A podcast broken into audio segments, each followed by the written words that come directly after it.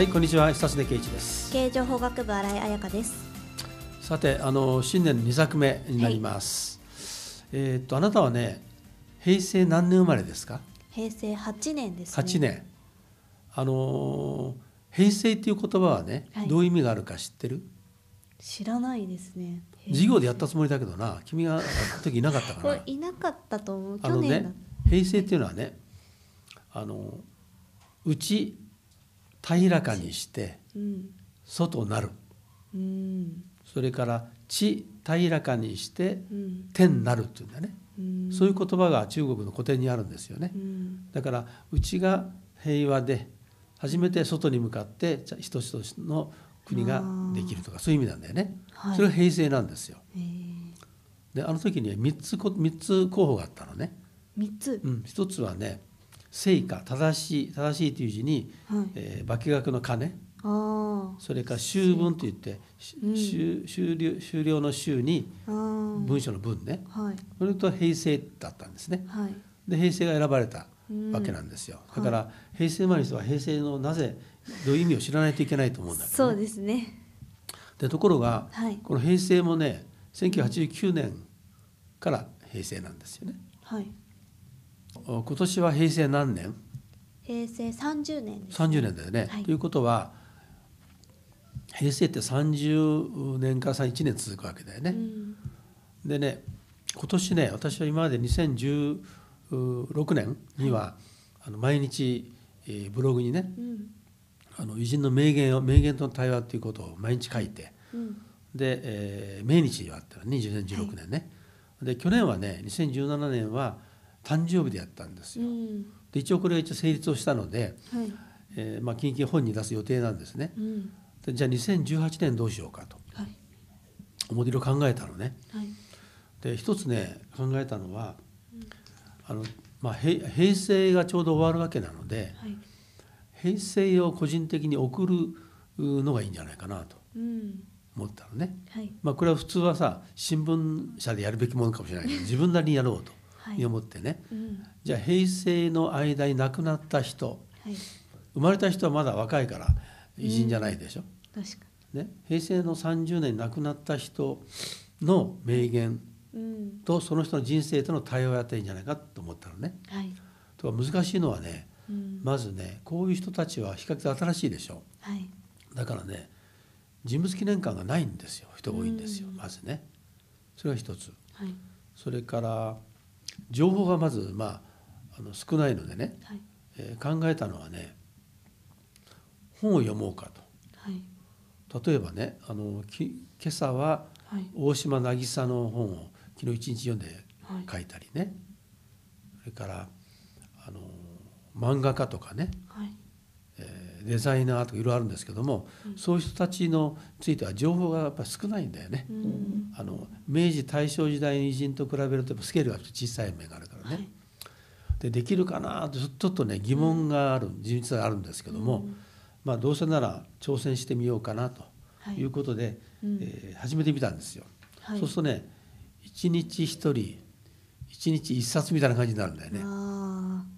あだそれがまあ1年間続くかどうかということにはい。なるわけですけども、うん。まあ、とりあえずそれをまあやってみようと。いうのが一つね。もう一つねーはい。気がついたのはねうん「あの千夜一夜物語」ってあるでしょ。はい。アラビアンナイト。はい。あれはねどういうものかというとはい。あのペルシャのね王様が、うん。の奥さんがね浮気をしてねえー。それでねあのその復讐にねはい町の若い娘を連れてきて毎日ね、うん。えー殺すんですよね。えー。でそれを止めようとしてそのある大臣の娘がね、奥さんとなって毎日話を聞かせてあげるの。はい。そしてこの続きはまた明日って言ってうん。で殺さないわけでね。あそれが千夜一夜つ続いたっていう、まあ、そういう話なのね。ん。で千夜一夜っていうのは、まあ、3年近くかかるでしょ。うんでこれをやった人がいてねそれはい。松岡聖剛という人だけど今あのまだ存命のねはい。有名人なんですけど千夜千冊っていうね。千夜千冊えー毎日ほぼ毎日ねあの書評を書くんですよ。うん。その書評はね結構長いんだよね。えー。長くてしかも立派な書評を毎日書くわけね。えーすごいですね。でこれがまあ一つの業としてねうん。やっていてう、ん。えー3年ぐらいやってですねはい「千夜千冊」というシリーズができたんですよ。でこれはみんながね、はい。どうなるかなと見てたんですけども、はい。実に見事に達成をしたのね。うん。で考えたんだ。うん。そうか僕の名言も今年3年目だなと思ったんだ。ということは千日でみ千のせい名言に接する行をやってると同じでしょ？はい。だけどね夜じゃないなと。朝でしょ。確かに。船長だなと。長ですね。ねそれから宣言だなと。船長宣言を今やってると。い。うことでね、ちょうどあの、まあ、秋口にはもしうまくいけばねそうなるかもしれないと。いうことでね、じゃあ自分としても少し記録を意識してる。最近やってるようになった、記録。記録をね、うん。今なってるんですよね。はい。さてねその時にねただそのその偉い人の名言との対話をするだけで面白くないなと思ったんですうよ。ん。で僕はねこう思ったの。はいこの人たちとの関係は書いたらいいんじゃないかなと思ってるね。関係。例えば、えーその人の本を読んだ時の自分のことを書くとか、ああね、実は会った時の印象を書くとか。はい。いうことで、うん。えーもし365日6日できたらどうなるかというと、あの自分史になるでしょ。うん。ね、自分の大学生の頃とか、ね、勤めていた頃とか最近全部わかるよね。はい。だからあの自分史との絡みでうん。この平成時代を送るという少し難しいテーマになるんだけどやってみようかなとうん。思ったんですよね。さあそれでねまずね何人か挙げてみますけどね、はい。まずね1月3日、1月3日。えー川原淳という、はい。これはねイラストレーターなんですけどね、うん。でこの人を思い出すのはねはい。僕が30代の初めにうん。あの私の書斎活用術っていう、まあ、本を書くために、うん。あの17人の人たち2年間かけて訪れたことがあるんですよね。はい。その一人はこれこの人なんですよ。う。ん。で行きましたらねはい。2階建ての立派な家にねうん。3階があるのね。その3階にね変なね白いね四角形の箱が立ってるんですよ。箱。で登っていったらたらね、これがその人のねその覗きのねああ覗きの。世の中覗いてるわけよ。でイラストレーターイラストを描いてるんだね。はいで物見櫓って言ってましたよ。物見櫓って言ってましたね。はい。で大変愉快なおじさんでね、うん。楽しくてね。はい。であの赤い手動式のコーヒーミルってあるでしょ、あありますね。あれでねあのやあの僕らコーヒー飲ませてくれたんだけどね、でこの人は「雑学人生のすすめ」って本書いててはい。ありとあらゆるものをねこう、うん見てるわけね。で書いてるわけ、好きなことだけをやったね面白い人生になった人なんですね。うん。でその人一回会ったことあるので、はい。非常にいい感じ持ってるんでこの人を一回ね紹介をしたんですよ。はい。それからもう一人ね次に1月7日はね、はい。小西和人っていう人でねこれだ、みんな知らないと思うんだけどね。知らないですね。あの釣り人。釣り人？日本のにね近代の釣りをね、まああ主導した人というかな。でこの分野も結構す深いらしくてね。うんで「週刊釣りサンデー」というあのものを作ってねはい。やったまあ根っからの釣り師でねうーん。なんですよ。はい。で釣りの分野も本読んだらね深くてねうーん。しかもそういうえ何人かのそういう人がいないとなかなかまあ成長しない分野なんでね。はい。でこの人の関係でいうとねこの人のねは昭和2年生まれなんですよ。昭和2年。昭和2年というのはね僕のおふくろと同じ年なんだけどの90歳で今生きてればねで野田和夫先生は昭和2年生まれなのね。あ。でこの人の本を読むとね自分は飛行機会社の設計技師になろうとしてたと。ええ。ところが敗戦で会社がなくなったために新聞記者になっちゃいましたと。ええ違いこれ野田先生もそうなの。野田先生もあの東大の航空に行こうと思ったんだけどあ敗戦でなくなっちゃったのね。あはい。で彼はしょうがなく文化系に変わったっていうことでね、まあ、そういうことがよく分かる人なんですよ。はいでこの人の釣りの本を読んでても久しぶりに思い出したことがあるの。それは何かというとね私の父もね釣りが好きでねええ小学校の時にねはい。一回連れてもらったことあるんですよ。ああ釣りに、うん、で餌を丸めてね爆弾にこう投げ込むのね。それでこうつ釣るんですよね。はい。まあ、それを思い出したといううん。ことなんだけどこの人もね50歳で新聞社を辞めてねはい。釣りに一筋に没頭するわけよ。ええで最後はねはい日本韓国台湾のねまあアジアの釣り人同盟なんか作ったりしてね。で釣り人に国境なしなんかを言ったというね、まあ、そういう人なんですけども。まあこういう人たちもねはい。実はあの今回のようにそういうこそういう行をやらやるつもりなければうん。接しないし読まないでしょ。はい。ね、どうですか？釣り人。釣り人。私も本当にちっちゃい頃うん。釣りしましたけど、今はしないですねそうか。はい。あれはねなかなか面白いらしいんだようね。ん。だからまあ時間があったらやってみたいなと思うからね。うん。もう一人はね松本重治って言うんだけど。はい。これはねジャーナリストです。ジャーナリスト。日米関係は日中関係であると言った言った人うん。どう思うそれ、うんなんか難しいですね。ね日米関係は日中関係である。うん。多分ね日米関係というの中には必ず中国があるだろうと、あねー、米中関係とかね、えー日中関係米中関係、ね、の関係の中で日米関係あるでしょ。はい。だから一つのそのなんとか関係は一つじゃないよっていうことを言ってるんじゃないかと思うんだよ。なるほど。ね、例えばねはい。それね国内に見えてね、はい。大平正義という外務大臣がいたんだ。この人はね、はい。あの日中国交回復した時に日中関係と言うけども、うん実は日体関係だよって言ったの。台湾だよね。う。ん。なぜかというと。はい。国内は台湾との信仰する人多いわけよね。あ日体関係が悪くなるんですよ日中関係を良くすると。ーはい。日体関係をどうするかっていうのは日中関係の勝負だったってそういうことを言ったわけ。うん。ね、でこの人との関係はねこの人はね周恩来首相からねはい。1972年に中国交回復した時に、うん。周恩来から水を飲む時には井戸を掘った人を忘れないということわざがうん中国にありますと。うんそして2人いますと。はい岡崎先生と松本先生です。うんこの松松本先生はこの人なのね。はいでこの人の関係僕はねな直接ないんだけどねあの東京六本木にねうん国際文化会館ってあるんですよ。はいでここの館長さんだったのね。えーで僕らあのまあ僕は JAL にいたけどもはい国際関係にいろんなまあ会合に出ましたけどね、うんその時にね必ずねこの六本木の国際文化会館でやるんですよ。はい。この人が松本重治だったんだなっていうことをね、うん。改めて思った、はい。あ記憶があります。うん。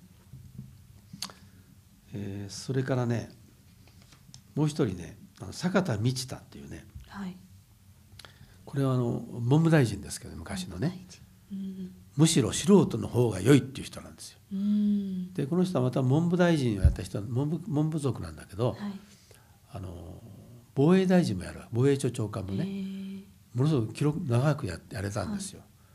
多分素人だということで、うん。えーよく勉強してうん。常識的に判断するということをやった人だというふうに思うんですね。はい。でこの人の関係ではねうん。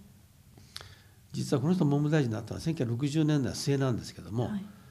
あのー1969年にはい。東大入試が中中止になったってこと知ってる？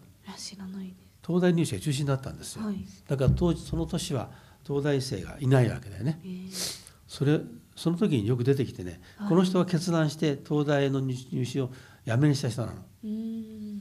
僕受験生だったんですよ、あそうだったうん、だからそだからねはい。よく言われるのあなたはどうして東大行かなかったんですかってよく言われるんだけど、東大入試がなかったもんですからっつってあの答えてるんだけどね、はい。あそれを決断をした人なのね。う、ん。あのえー大学紛争で揉めた時の文部大臣です、あまあ、そういう意味でよく覚えてるわけなんですよね。うん。でこの人はね面白いんだけどまああの竹下内閣というのがあってはい。でこの人がスキャンダルで崩壊した後ねうん。もう自民党はダメだっていうことになってあの伊藤正義という人か坂田道太に総理を打診するんだよね。はい。で伊藤正義という人はあの看板で帰ってダメなんだよって言って断るのね。うん。で坂田道太はねうん。断るんですよ。はい。この人その前前にね衆議院議長になったの。うん。で議長経験者の方がね議長経験者が総理になるのはまずいと。うん。総理が議長経験者になるのはいいと。ういうんことで国会のその議長の方が偉いっていうことなんだな本当は。はい。だからそれダメだって断ったね。うん今そういう出処進退が、ね、非常にいい人なんですけどね、はい。まあ、この人もねちょうどあの1月の13日に亡くなっていたのでね、はい。まあ、この人を私と思い出しながらね。うん。この人のことをまあ紹介をしたんですよ。はい。でこの人に言ったことでねうん。あの素人がいいっていうでしょはい。これね混乱した現場の立て直しにはねはい。あのむしろねうん。公平で率直でねな目がいいと。はい。大体ね複雑骨折してるんですよ。こんがらがってる。それを中の人がやることは大変なことですね。なかなかできないね、うん。だからむしろ素人の目で大掴みではい。え見てうん。そしてそれをあの正しい方向を定めていくのがいいんじゃないかと、まあ、そういうことをから言ったと思うんですね。うん。で私もねあの玉大の改革もそうなんだけどね。はい。あの複雑骨折だなと思ってね。うん。でそれをやっぱり大掴みで素人の目で見て正しい方向に行くのがいいんじゃないかと思ったことあるんでこの人のことは非常に共感をするんですよ。うん。もう一人ねちょっとね面白い人はねはい。大島渚。大島渚。知ってる？知らないです。監督。監督。日本のね映画監督でね、はい。ものすごくねうん。有名な人です。え。ー国際日本の生んだ国際的映画監督っていうんだな。え。ーでこの人はいろんないい映画を作ったんですけどね。はい。あの、まあ、一番有名なのはね「愛のコリーダ」っていうんだよ。うーん。これねはい。1976年に、まあ、この「愛のコリーダ」という作品を作ってねはい。これ性的描写がもうあのすごくてねうん。これで物議を醸したんですね。あのこれ安倍さ安倍貞事件というのがあってね。はい。あの1936年に。うん。その安倍貞事件を題材にしたその作品なんですけども、はいあの実はこのはねあの日本で放映する時には営林っていうのがあってはい。えまずいとこ全部カットさせられるのね。うん。よく考えるとねうん。僕は1978年から79年にかけてロンドンにいたんだね。あの JAL の派遣員でね。はい。でドイツに出張で行った時うにん「愛のコリーダがやってるか見ないか?」って言われたんだ。うん。で見ようって見たの。うん。でびっくりしたのはねその、えー藤達也っていうのが主演だったかなであの日本語なんですよ。えー。で字幕はドイツ語なの。ああそうか。もともと日本の映画だったんだあよね、だからドイツで日本語わかる人は少ないでしょ。うんうんだから僕はちょうどそれを日本語で見たというね、はい。えーことになるんですけどもあー衝撃的な作品で、うん。まあ、彼はあのその後もね、まあ、体制の反逆者とかねはい。いうことでずっと、まあ、やってきた人なんだけども、うんまあ、この人がね言ってる言葉が結構いいのよね。はいあのねえーこの人非常に過激な人なんだけどねこういった、はい人生というのはどのくらい無我夢中の時間を過ごせるかで決まると思うと。うんなるほど。きっぱりノーということは人生を楽にしてくれる方法なんです。うん今やれることをやる前やらなかったら一生やれないということなんだ。うんなんかいいでしょ？はいまあ、僕も共感すると多いよね。うん。で彼が言ってる中で僕選んだのはねはい。情報もいいでしょう。ん。うでも生の体験は強いと言ってるの。うん。これどう思いますか？そうですね。今情報って何でもすぐ手に入る時代だと思っていて、うん。でも実際その生で体験する経験ってなかなか少なくなってきてるので、まあその通りだなって思いますね。だからねあの情報をいくら得てもねうん。それでこちら賢くなると限らなくてうんやっぱり体験だよね。はい。例えばよくねあのねあの恋愛の本いくら読んでもダメだっていう説もあるんですよ。うん。それは畳の上で泳いでみたいなもんだと。うん。ただ一回恋愛するとそれは非常に強烈な体験ですからね。うん。一生残っていくわけだよね。うん。そういう意味でね我々は何かあの世の中に出ていく時に臆病にならずに飛び込んでいくっていうことだと思うんですね。それを彼言ってると思うんですよ。うん。でそそういうことを前提に情報を集めることがいいと。うん。いうことなんで情報を集めていくとね情報過多になって結局生身とかねうん。体験とか経験とかねあのそういうものをね、えーやらなくなる。うん。やる前に分かったような感じになってしまう、うん。まあ、そういうことなんじゃないかなと思うので非常にいいね、えー言葉だというふうに思いますよね。はい。まあこういう人たちがねうん。まあ僕と直接会った人もまあたまにいますけどね。はいあの自分のまあ自分史と絡めながらうん毎日書いていくということなんだけどこれをね、まあ、とにかく自分に課してねうんいこうと思ってるのでぜひですねこれも見てほしいしはいそれからあの例の前回あったポストキャストもねはいぜひ皆さん見てほしいなと思いますけどね。はい、じゃあこれで終わりますあ。りがとうございます。